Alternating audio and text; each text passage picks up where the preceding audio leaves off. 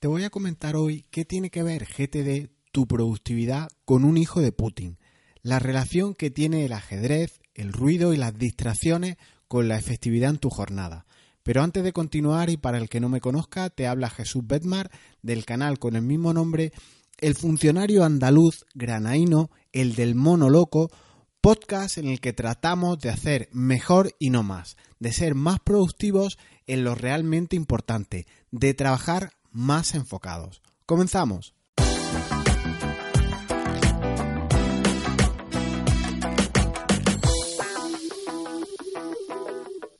No hace mucho he leído en internet algo sobre cómo un chaval con solo 16 años ganó el Campeonato Nacional de Ajedrez.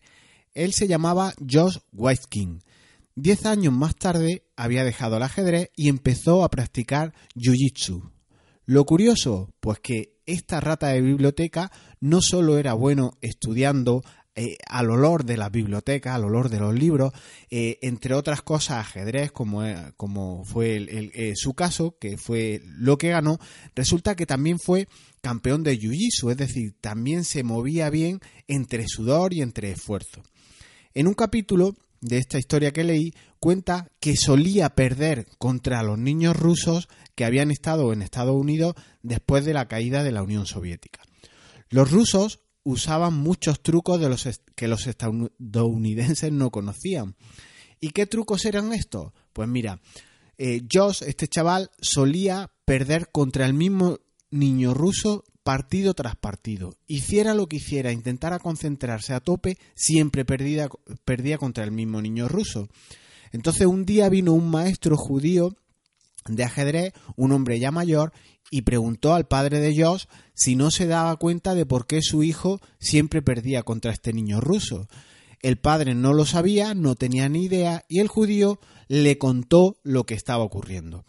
Durante los momentos más intensos del juego, de la partida esta de ajedrez, cuando Josh estaba hiperconcentrado, el niño ruso cogía una pieza y la tecleaba contra el bordillo de la mesa. Toc, toc, toc, pero lo hacía de manera tan suave que el, sonido casi no se oía, era imperceptible para los demás. Tic, tic, tic. ¿Y qué importancia tiene esto? Pues que ese ritmo de los toc, toc, toc, tic, tic, tic, entraban en su subconsciente, en la mente de Josh, acelerando su proceso mental. Le marcaba como un ritmo más alto del que él normalmente jugaba y se hacía de esos layos, se hacía con gran disimulo. Pero el efecto era fatal, y Josh movía las piezas de manera que no pensaba bien. Se precipitaba y lo hacía cada vez más. Y así perdía una vez tras otra con esta persona. Era un truco estándar de la escuela rusa, desarrollado por los expertos en hipnosis.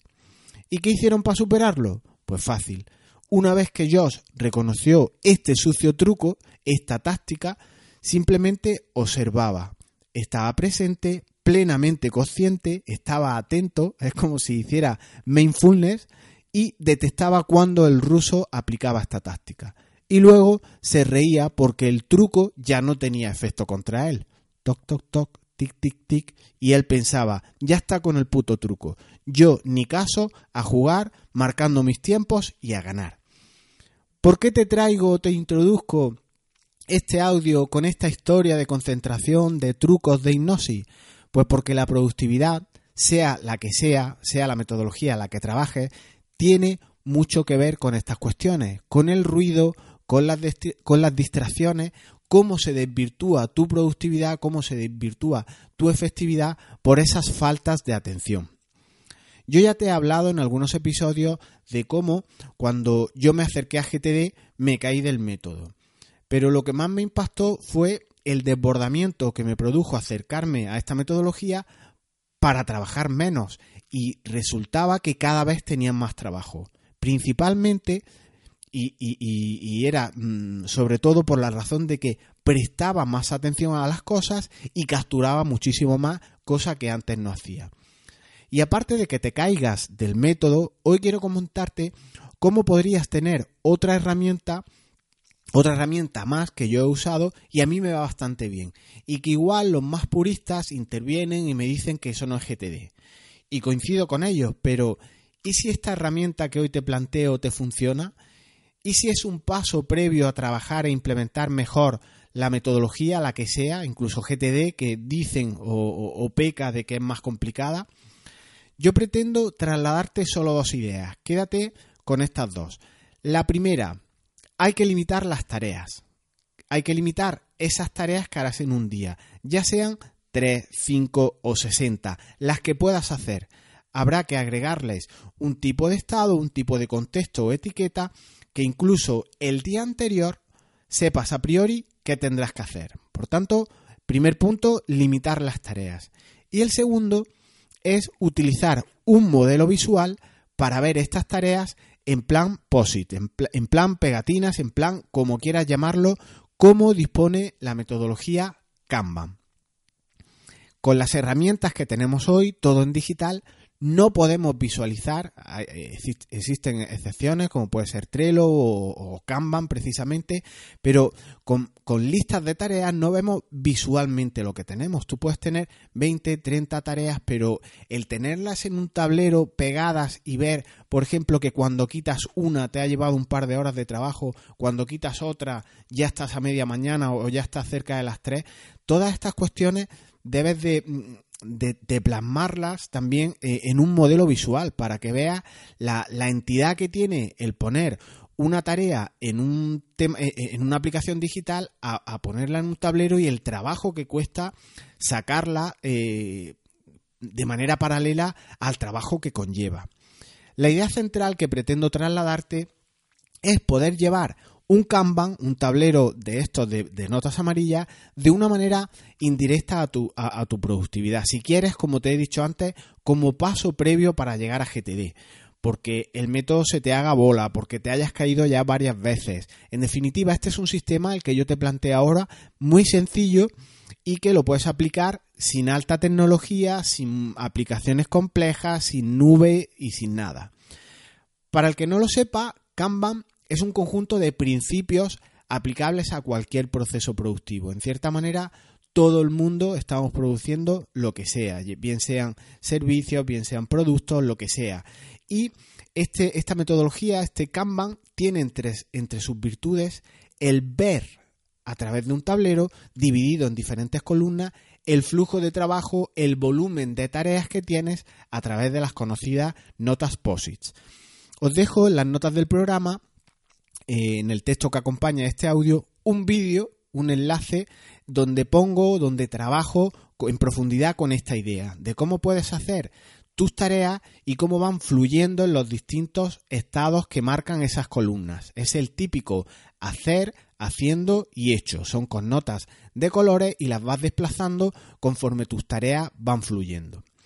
Esta metodología Kanban, aparte de más principios fundamentales que tiene, que son muy interesantes, son todos oro puro, nos quedaremos con las dos ideas que he apuntado. La primera, visualizamos el flujo de trabajo, a pesar de que el flujo de esos estados que determina nuestro trabajo lo tenemos más o menos en la cabeza. Todo el mundo sabemos lo que tenemos que hacer. Pero tenerlo de manera explícita, escribirlo, te permite un beneficio inmediato y es esa visualización. Todos a nivel particular o a nivel de equipo, integrantes de un equipo, compartirán la visión común y todos sabrán qué pasos hay que hacer. Se verá el estado por el que van pasando las tareas. Ya os digo, a, título individual o a título eh, de equipo de trabajo o de grupo. Por ejemplo, hacer un artículo, hacer un informe, eh, podría tener tres fases. Imagina que tienes que hacer cada mes un informe de lo que sea. Pues plantéatelo hacerlo en tres fases.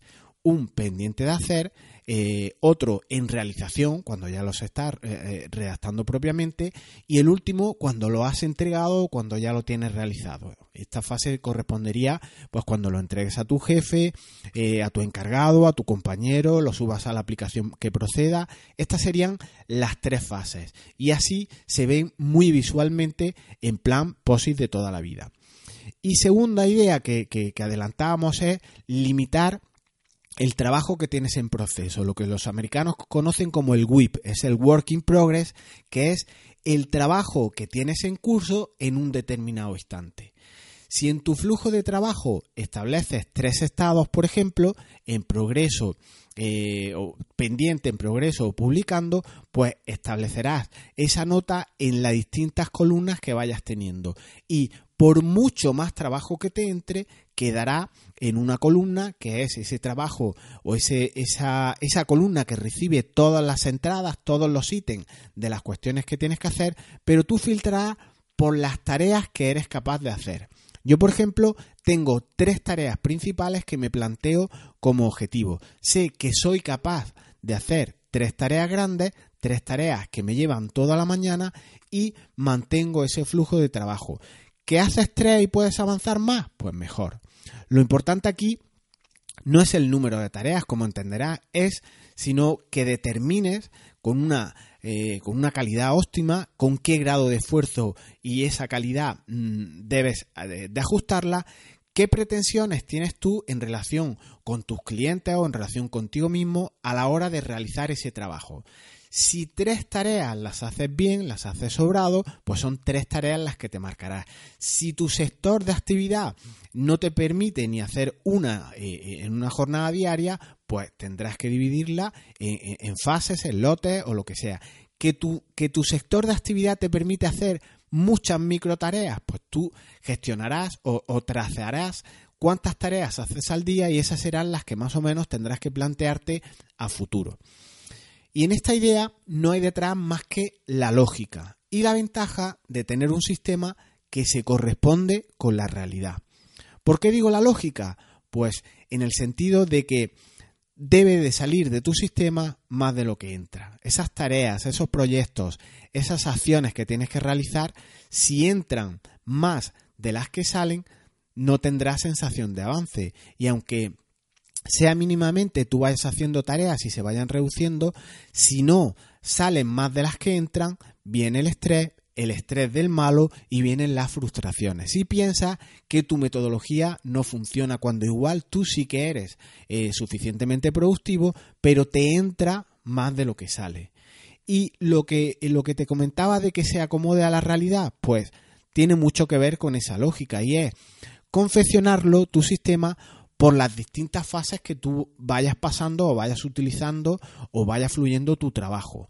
Como en el ejemplo del informe, pero piensa que hay procesos que pueden ser más complejos, donde intervienen más personas, e incluso externalizaciones en, en personas fuera de la empresa, tú tendrás que establecer tu sistema en columna de tu sistema productivo, sea lo que sea que generes y puede ser muy bueno tener ese tablero, verlo de manera visual, verlo acomodado a la realidad, hay un acercamiento mucho más real, más ajustado a lo que pasa a tu día a día con este Kanban visual, con estas POSIT, con estas notas amarillas y no, como digo, con las herramientas digitales que nos hacen perdernos la entidad, ese flujo, ese poder quitar o añadir una nota sabiendo que nos lleva horas, que ya hay trabajo, que hay implicaciones detrás de todo esto. las listas de tareas, como las hojas de cálculo, lo aguantan todo, pero el acercamiento inicial a, temas productivos, hacerlo a través de una metodología, a través de, baja tecnología, como es el caso que estoy planteando, de un tablero Kanban, puede ser una idea eh, bastante aceptable. Esto evitará el ruido, evitará las distracciones, sabrás que si solo puedes hacer tres tareas, por ejemplo, en tu día, en la columna correspondiente de ese pendiente hacer, no entrarán más que tres tareas. Hasta que salgan esas tres, no pueden volver a entrar. Por eso decía que hay que adaptarlo a la realidad y hay que ser lógico. Tú efectivamente puedes ser productivo, esto te va a dar una tranquilidad tremenda saber que tú lo que tienes lo vas sacando adelante, pero igual te entra más de lo que se puede sacar adelante en un día normal.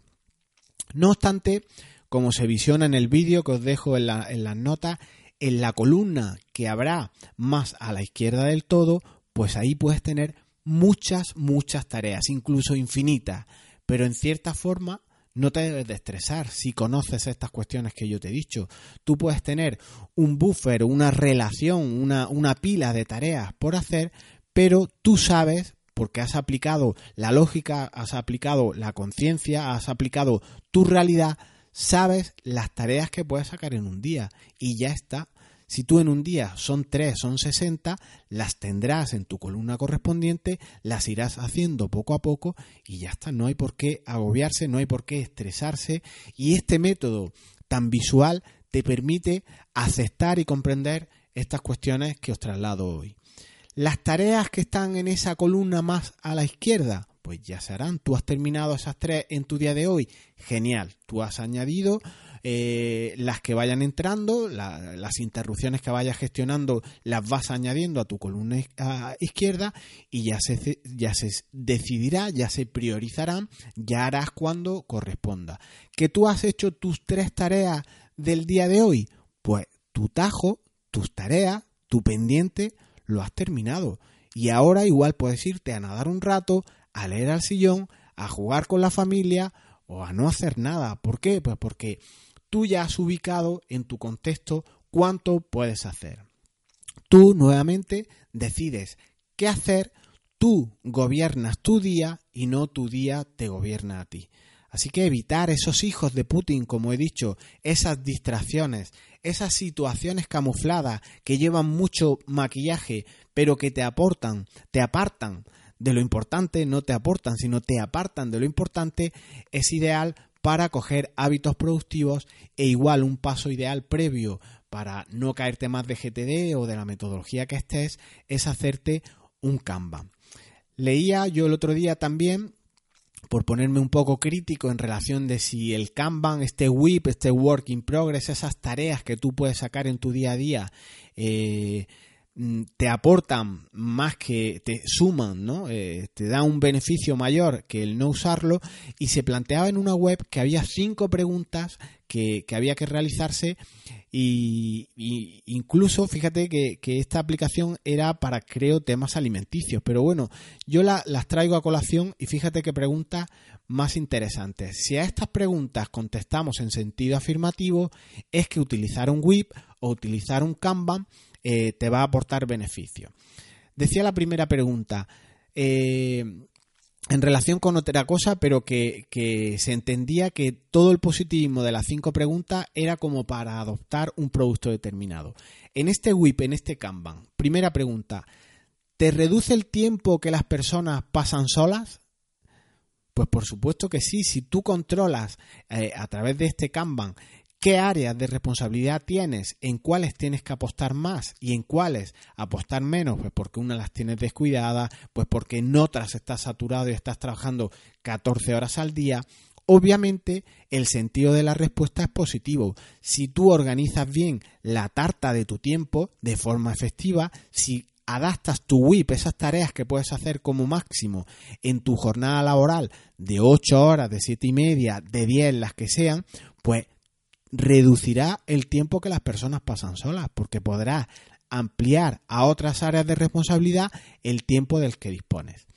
Decía la segunda pregunta, ¿ayuda a la, a la gente a moverse más? Pues en igual sentido que la anterior, ya imaginas por dónde voy. Si tienes más tiempo libre, si eres consciente de ese WIP, de esas tareas que puedes hacer en tu día a día y ya las tienes realizadas, pues claro que tienes más tiempo para moverte más, para socializar más, como decía la primera pregunta, y para las cuestiones que sean importantes para ti. Decía la tercera pregunta, ¿es bueno para usted, su familia, sus amigos, su comunidad, este tipo de producto o servicio? Por supuesto, no se te escapará nada, serás más equilibrado, ganas control, ganas perspectiva, ganan todos un, un flujo de trabajo, ganan en ver cómo van haciéndose las tareas, qué, capacidad tenéis de sacar más trabajo o sacar menos trabajo y por tanto es bueno para usted y obviamente para todo el que se relacione contigo. Cuarta y penúltima pregunta decía, ¿hace que las personas se sientan mejor después de usarlas?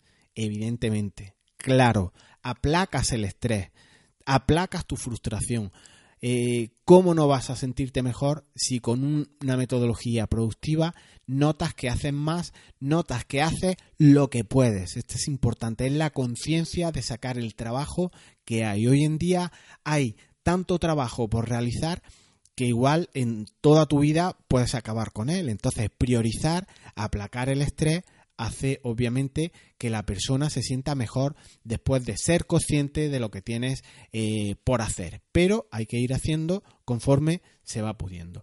Y la última de las preguntas es también peculiar y dice, ¿las personas se benefician cuanto más los usan? Y sí, sin duda. Ahora es un proceso, la metodología requiere tiempo, requiere esfuerzo, mucho pues depende de muchas variables eh, que tienes que tener en cuenta, si cuentas con ayuda, si estás haciéndolo solo, si trabajáis en equipo, pero sin duda beneficia al que, al que lo usa y cuanto más lo usa mejor, Obviamente que sí. Ganas en control y cuando empiezas a tener el control de tu vida, puedes aplicar perspectivas y a través de ese combo de control y de perspectiva vas haciendo cosas que impactan más en los demás, cosas que van más alineadas con tus metas y objetivos y además se van adaptando a las cambiantes circunstancias eh, que van ocurriendo en la vida de todas las personas. Las metas y los objetivos van cambiando con el tiempo y por tanto tú adaptas tu productividad a estas cuestiones. Es una manera también de, verlo con mm, perspectiva una metodología te es óptima usarla, como puede ser Kanban, y con estas cinco preguntas diciendo sí a todas, creo que no hay muchas dudas. Y dejamos aquí este audio para evitar ruidos, situaciones que te distraigan, implementa este WIP del que hemos hablado, este Work in Progress, sé consciente de las tareas que puedes eh, sacar en tu día a día, no dejes de ver el vídeo que acompaña este audio y trabaja con tu realidad, con lo que tú tienes entre manos, olvídate de los demás, olvídate de lo productivo que son los demás. En base a las tareas que tú tengas, a las tareas que tú veas en tu tablero Canva, pues irás realizando unas con éxito, otras no, habrá que ir repartiéndolo y te olvidarás del tic tic tic del toc toc toc que oigas, te olvidarás de esas eh, interrupciones y eliminarás, expulsarás de tu vida todo eso que no son más que distracciones, que no te permite ser altamente productivo o mejor dicho efectivo para conseguir lo que realmente quieres ser o lo que realmente quieres conseguir. En cuanto detectas estos ruiditos y cómo vienen disfrazados, cómo vienen disimulados, cómo vienen maquillados en forma de interrupciones, en formas eh, de urgencias de los demás, en forma de impactos de tu propio móvil, te vuelves inmune a ellos y puedes rendir mucho más. Recuerda que puedes seguir estos contenidos en plataformas de podcast como es la de iVoox, iTunes y Spotify. Te invito a que te pases por jesusbenmar.es y te des de alta en un reto que he hecho con 21 días eh, de claves de productividad que recibirás en tu correo electrónico cada mañana. Son 21 días con un funcionario andaluz y su mono loco. No dejes que tu productividad fracase solo por tu ineptitud o por los ruiditos toc toc toc tic tic tic que vayas oyendo, que vienen maquillados de innumerables formas. Nos escuchamos pronto. Chao.